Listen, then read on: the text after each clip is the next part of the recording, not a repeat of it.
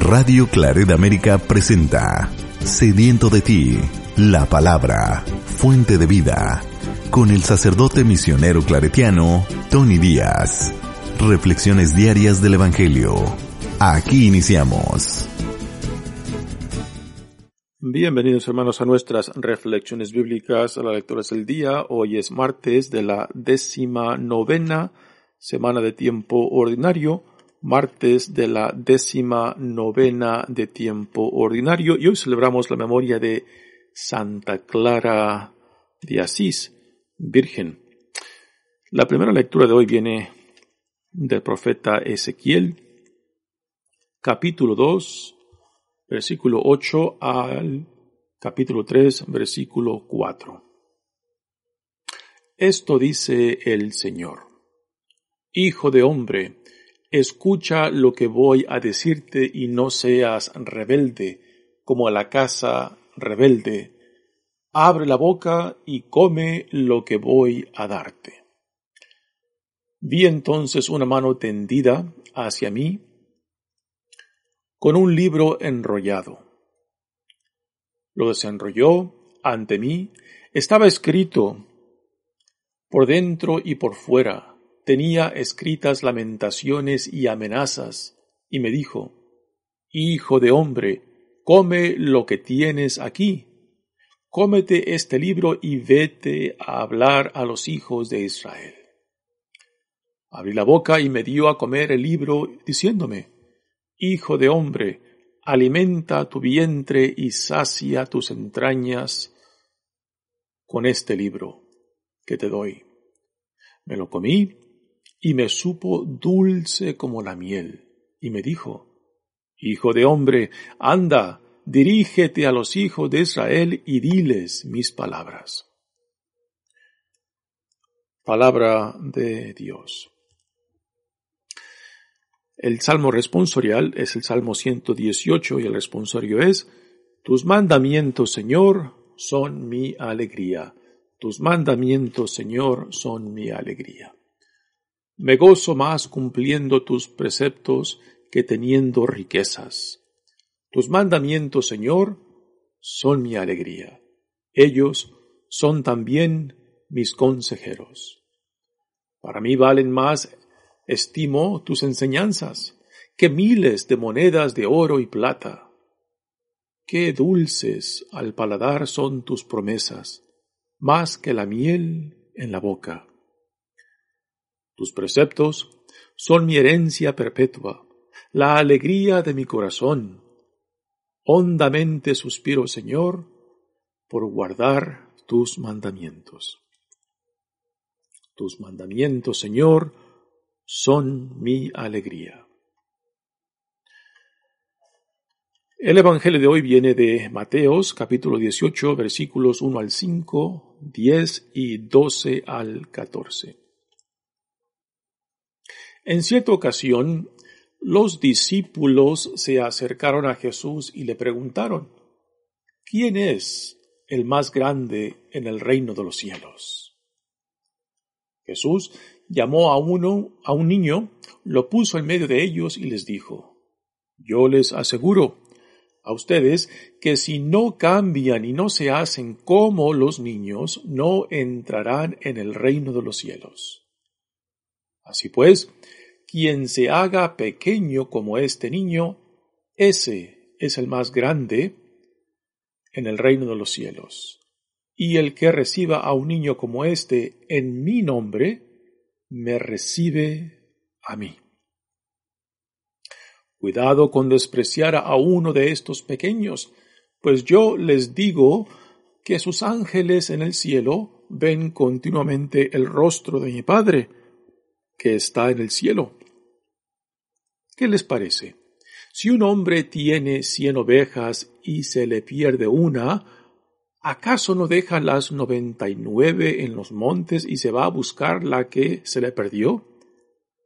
Y si llega a encontrarla, les aseguro que se alegrará más por ella que por las noventa y nueve que no se le perdieron. De igual modo, el Padre Celestial no quiere que se pierda ni uno solo de estos pequeños. Palabra del Señor. Muy bien, damos comienzo a nuestra reflexión de las lecturas del día, pero digamos un poco acerca de Santa Clara de Assisi, a quien recordamos y celebramos este día.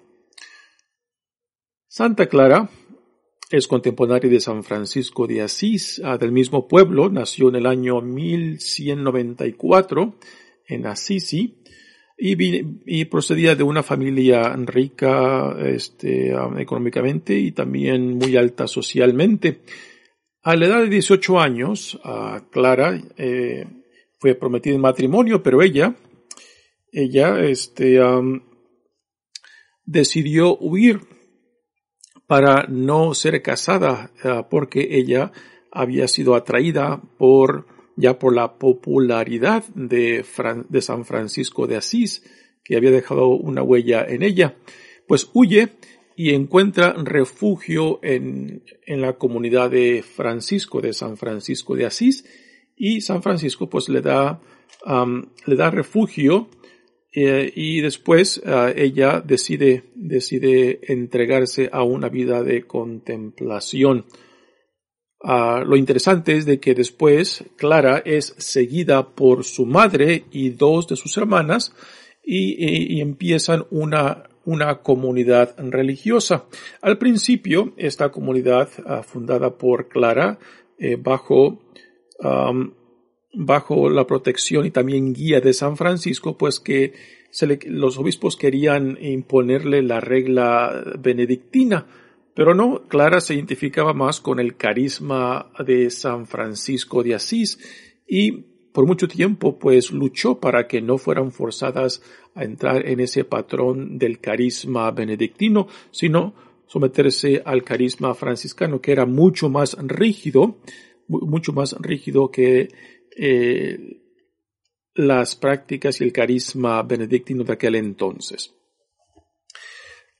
Después de que fueron formados, esta comunidad ah, de eh, monjas que con el tiempo fueron, llevaron el nombre de Clara, Clarisas o las Damas de la Pobreza, se establecieron en la iglesia de San Damiano. Esta es la iglesia que Francisco, San Francisco de Asís, reconstruyó cuando Dios lo llama y le dice, quiero que reconstruyas mi iglesia. Y San Francisco pues entendió que se refería a la iglesia física de San Damiano, pero no.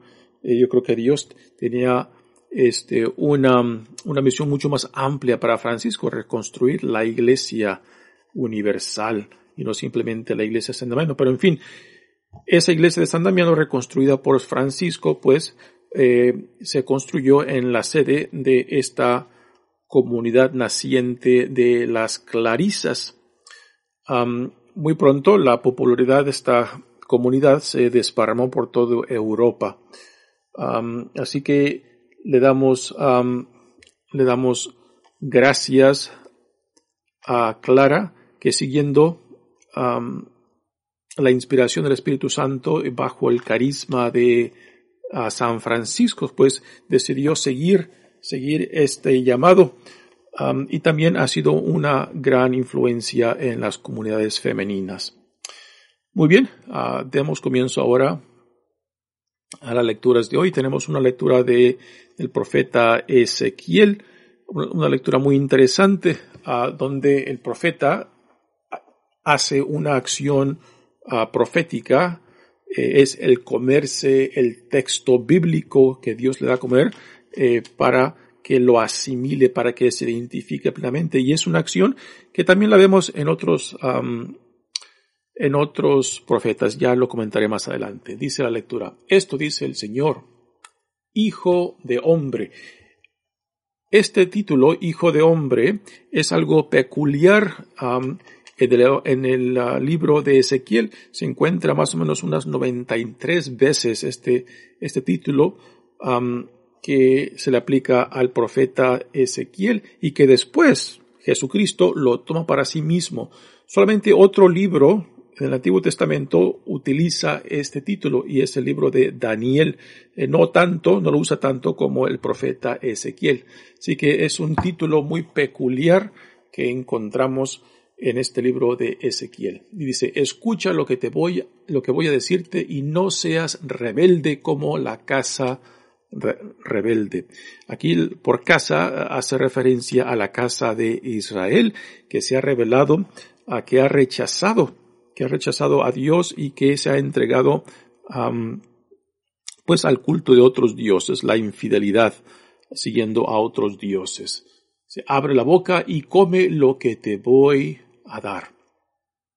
¿Y qué es lo que Dios le va a dar? Le va a dar el texto mismo, o sea, la palabra escrita escrita para que el profeta Ezequiel la consuma. Vi entonces una mano tendida hacia mí con un libro enrollado. Un libro, los libros en el culto judío este, pues, eran pergaminos que eran enrollados y los desenrollaban para leer.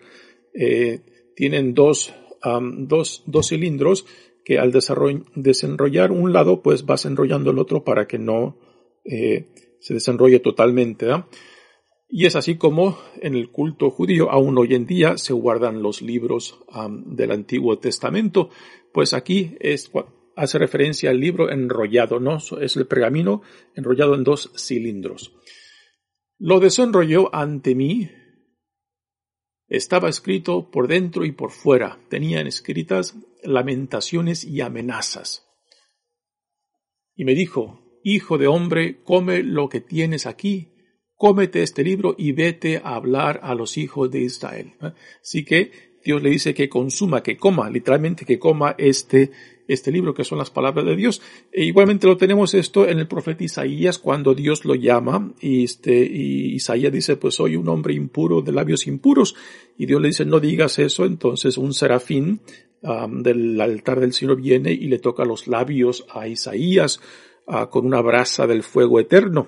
Y, con esto, pues, Isaías no solamente sus labios quedan purificados, sino también eh, certifica la vocación que Isaías recibe. Igualmente, con el profeta Jeremías tenemos en su llamado de que Dios pone sus palabras en los labios de Jeremías, ¿no?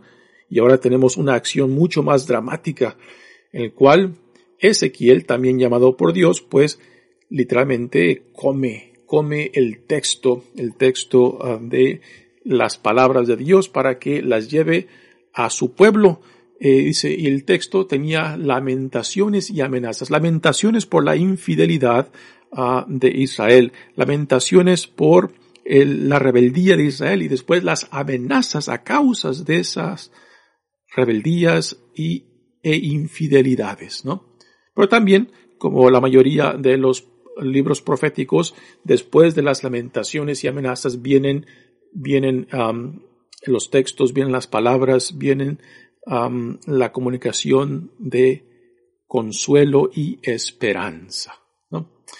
Así que Ezequías es mandado y se, les, se le da a comer el texto. Y con esto eh, hemos de recordar que esto es una acción simbólica y por acción simbólica este, entendemos de que esta acción simbólica de, de Ezequiel es parte de su llamado que Dios le dice que se identifique plenamente con el mensaje de Dios, con las palabras de Dios, que lo haga suyo, no simplemente escucharlo, no simplemente grabárselo, sino que esté plenamente identificado con lo que Dios le comunica para que lo transmita al pueblo de Dios. Y esto, eh, de esta manera lo tenemos también en Jesucristo, cuando en el Evangelio de Juan nos dice, este es mi pan, ¿no? Y que lo consumamos. Y que tomamos de su sangre. Y con esto también, este, para, a, nosotros se nos dice que nos identifiquemos plenamente, no simplemente escuchemos, no simplemente entendemos, entendamos con, con el intelecto, sino que hagamos nuestro la visión del reino, la identidad de Jesús, que sea, que, que nos penetre hasta lo más íntimo de nuestras vidas. ¿eh? Esto es, esto es el, significado de esta acción profética de Ezequiel, que también, repito, Jesús nos las da en la Sagrada Eucaristía. Por eso cuando tenemos el valor de recibir la Sagrada Eucaristía y simplemente lo vemos como un ritual, como una acción religiosa que después no no nos compromete con la persona de Jesús o con su mensaje o con el reino de Dios, pues entonces esa acción de recibir la Sagrada Eucaristía es simplemente un acto externo que no nos impacta, que no nos dice nada. Por eso tener el valor de recibir la Sagrada Eucaristía es decir, Señor, te recibo en tu totalidad, en tu plenitud y deseo, deseo que tu reino se haga realidad en mí. Y eso tiene grandes implicaciones, implicaciones de cómo yo vivo mi vida, mis prioridades, a qué le doy tiempo e importancia, a qué le doy energía, recursos, ¿no? A qué le doy, a qué le doy importancia en mi vida.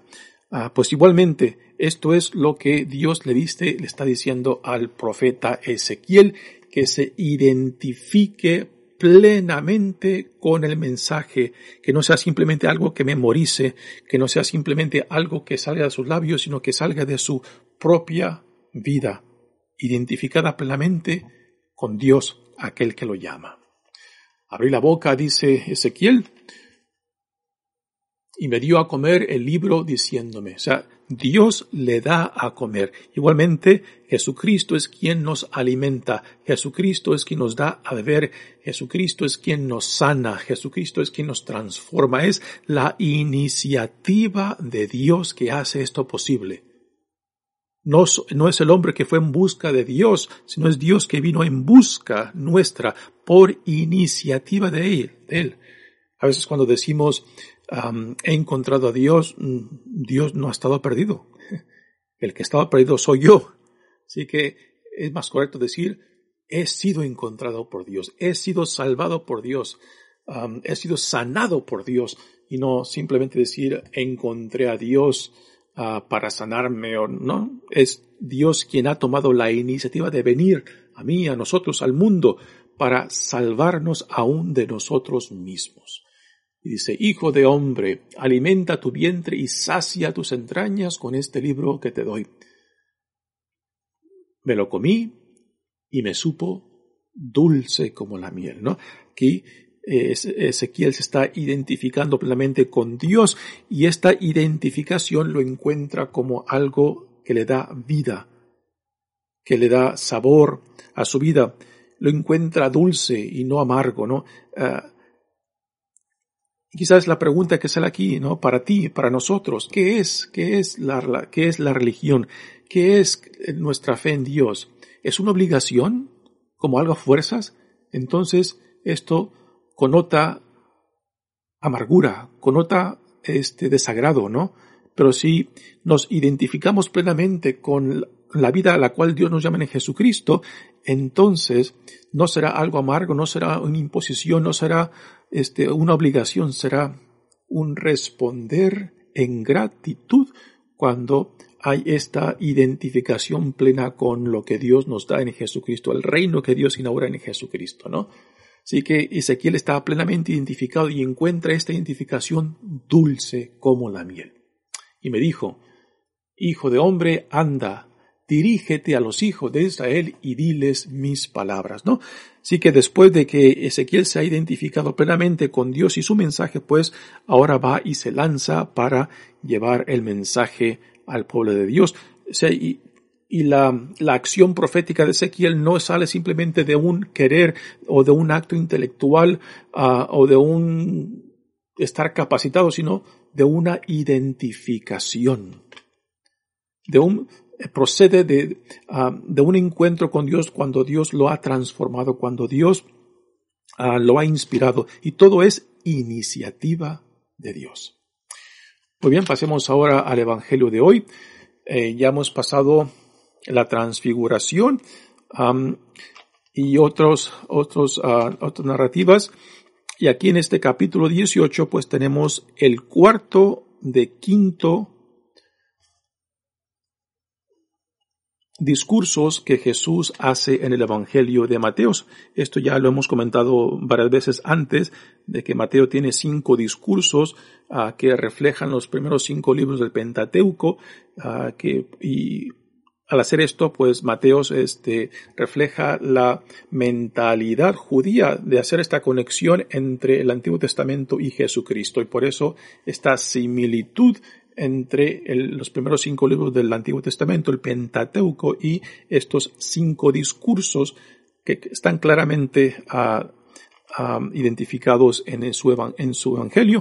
Y aquí empezamos el cuarto, el tema del cual es la iglesia, la comunidad cristiana y el trato y las relaciones dentro de la comunidad. Dice, en cierta ocasión los discípulos se acercaron a Jesús y le preguntaron, ¿quién es el más grande en el reino de los cielos? Una pregunta muy interesante. ¿Por qué le hacen esta pregunta a esta altura? Capítulo 18, cuando Jesús ya se está encaminando hacia Jerusalén para su punto final en su misión. ¿A qué viene esta pregunta? que los discípulos, y por qué están interesados a ver quién es el más grande, el más importante, ¿no?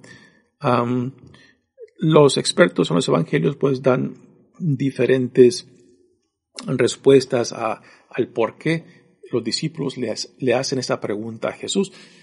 La cosa es que Jesús, no, no, la cosa es que los discípulos probablemente hacen esta pregunta de acuerdo a algo previo que ha ocurrido. no sabemos exactamente cuál fue la situación, cuál fue la ocasión que provocó esta pregunta. La cosa es que los discípulos tienen esta preocupación acerca del más grande y Jesús les responde esta pregunta con lo siguiente.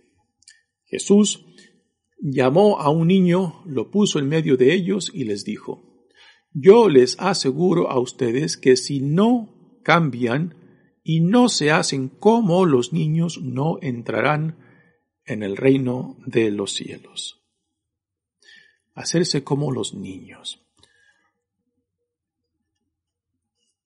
Quedemos claros de que Jesús no dice que sean como niños, sino que, sean, niños. No dice que sean niños, sino que sean como los niños. Entonces con esto entendemos que Jesús quizás está eh, enfocándose en ciertos aspectos de la niñez que desea que sus discípulos y todos aquellos que se dejan atraer por el reino eh, asimilen y hagan suyo. ¿Y, cuáles son las cualidades de la niñez que Jesús quiere que nosotros hagamos nuestro y que sea parte de nuestra nueva identidad como hijos e hijas de Dios y ciudadanos de este reino? Bueno, las cualidades sería la dependencia, la dependencia en Dios, así como los niños dependen, dependen de sus padres porque no pueden defenderse, pues tienen que depender de otros, ¿no? Que igualmente los discípulos dependamos totalmente de Dios, o sea, de que no podemos ni imaginar una vida separada de aquel que nos, que en amor nos crea, en amor nos forma y en amor nos manda al mundo para ser sus testigos, ¿no? Así que una dependencia total de aquel que en amor nos cree y en amor nos sostiene. Después, la inocencia. La inocencia es algo particular de la niñez, de que cuando son niños pues no tienen prejuicios, ah, no tienen no tienen odios y rencores como los encontramos con malicia en, los adultos. Y tristemente ah, esta malicia, estos prejuicios, somos nosotros los adultos los que alimentamos la inocencia y destruimos la inocencia de los niños cuando los alimentamos con estos perjuicios, racismos ah, y pleitos y diferencias que nosotros adultos a veces no sabemos qué hacer con ellos y, pues vamos y, y e envenenamos, envenenamos este, el corazón e inocencia de los niños. También la sencillez, la disposición, o sea, como un niño están, los niños y niñas están dispuestos a aprender, a aprender, tienen, tienen una mentalidad abierta y dispuestos a ser, a ser eh, este, formados, moldeados, en este caso por el reino, en este caso por el evangelio, ¿no? También llamados a la fe, a la posibilidad. es impresionante cómo a veces, como los niños y niñas, pues, en la juventud eh, tienen un mundo totalmente nuevo, en el cual las posibilidades son inmensas, amplias, ¿no? Y triste que cuando llegamos a la juventud, después a la vida de adultos, pues eh, se nos va haciendo muy estrecha estas posibilidades, ¿no? Vamos perdiendo el sentido de posibilidad de lo que Dios puede hacer posible en nosotros y por medio de nosotros, nosotros, ¿no? Así que estas son algunas, algunas de las cualidades que Jesús está identificando en la niñez para que nosotros como sus discípulos y discípulas pues la hagamos nuestra, nos identifiquemos eh, con los valores del reino. Y continúa. Así que Jesús pone a un niño, a una niña este, en medio de ellos y dicen que tienen que ser, que tienen que hacer, hacerse como él para entrar. Aquí hay, tres puntos que Jesús este, menciona eh, al usar a los niños. Hacerse niño, hacerse como los niños para entrar. Después, hacerse como los niños para ser grande en el reino de Dios. Y después, hacerse como los niños para recibir a Jesús. Así que Jesús nos dice, tenemos que hacernos como los niños para entrar al reino, para ser grande dentro del reino y para poder recibir a Jesús. Así que estas cualidades de la niñez Jesús identifica no solamente para entrar al reino, sino también para ser alguien significante dentro del reino y para poder recibir a Jesús mismo se requiere esta sencillez, esta apertura de mente y de corazón, esta capacidad ah, de ser flexibles, moldeados, también de de dependencia, de inocencia, ah, de sencillez. Todas estas son disposiciones que Jesús identifica en la niñez para todo aquel que se deja atraer por el Evangelio y por el reino de Dios. Después, el Evangelio pues eh, se mueve hacia otro tema donde entra otra palabra interesante cuando dice, cuidado con despreciar a uno de estos pequeños. ¿Y quiénes son estos pequeños? Definitivamente incluye a los niños, pero aquí pequeños es un concepto más amplio que niños. Incluye también a los vulnerables,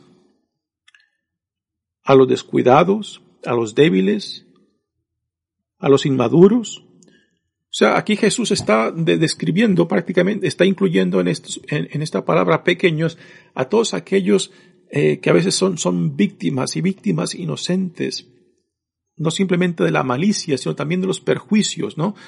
Porque pongamos atención de cómo en nuestras culturas le damos preferencia y privilegios a los importantes, ya sea en economía, políticos.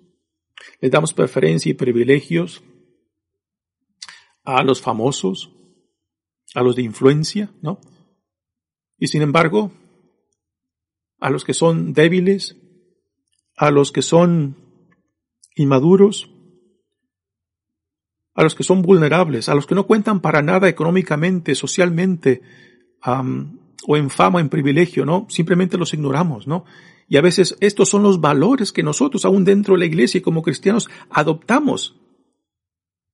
Imagínense, Imagínense si tomáramos en serio estos preceptos de Jesús que le da importancia no a los que están arriba en la punta, sino a la gran mayoría que son parte de la base, de los que no cuentan para nada socialmente, económicamente, políticamente, de los que se convierten en invisibles en la mayoría de nuestras sociedades, en la mayoría de nuestras naciones.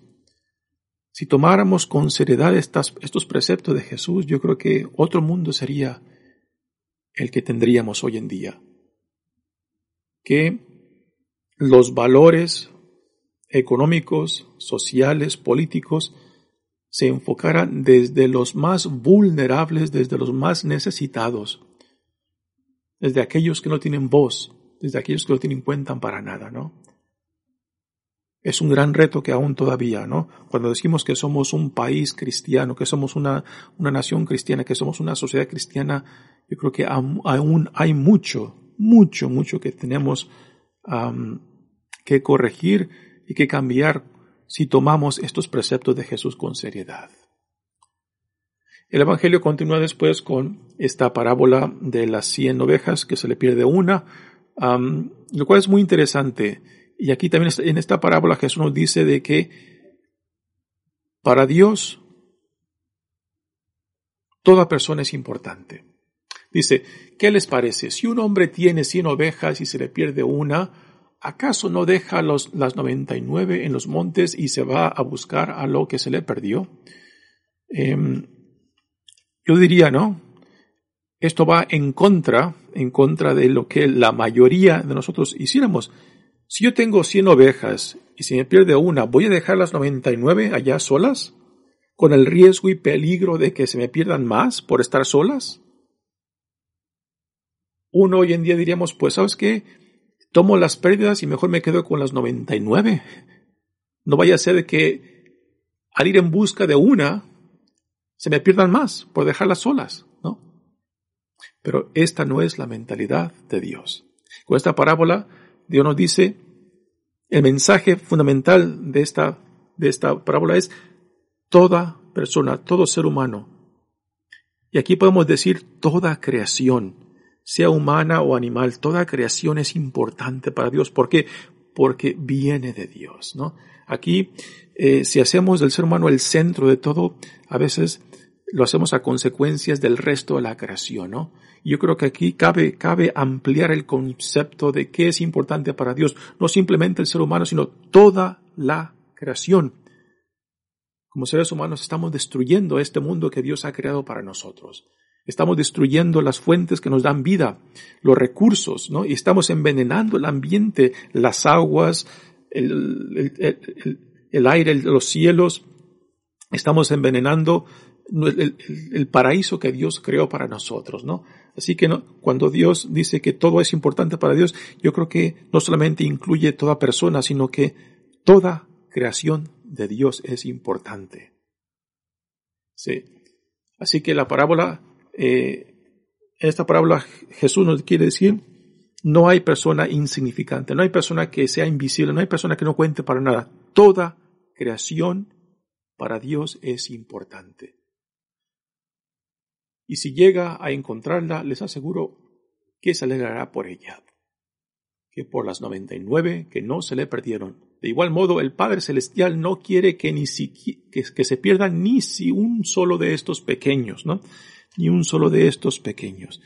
Y nuevamente, por pequeños, incluye a los niños, pero también incluye a otros, a otros. Es un concepto más amplio de los débiles, inmaduros, de aquellos que no cuentan para nada, de aquellos que son insignificantes para los pueblos, para la sociedad, para aún para nosotros o las familias, ¿no? Y quiere que Dios aprendamos a ver con ojos nuevos a toda, toda la creación de Dios, particularmente desde el punto de vista de los más vulnerables. Muy bien, hermano, mi nombre es Padre Tony Díaz, misionero claritiano. Pues estas lecturas nos retan nuevamente para poder ver con nuevos ojos, escuchar con nuevos oídos y dejar que Dios nos ayude a responder a este llamado que Dios nos da. Que Dios los bendiga. Radio Claret América presentó Sediento de ti, la palabra. Fuente de vida. Sus comentarios son importantes. Contáctenos en radioclaredamerica.gmail.com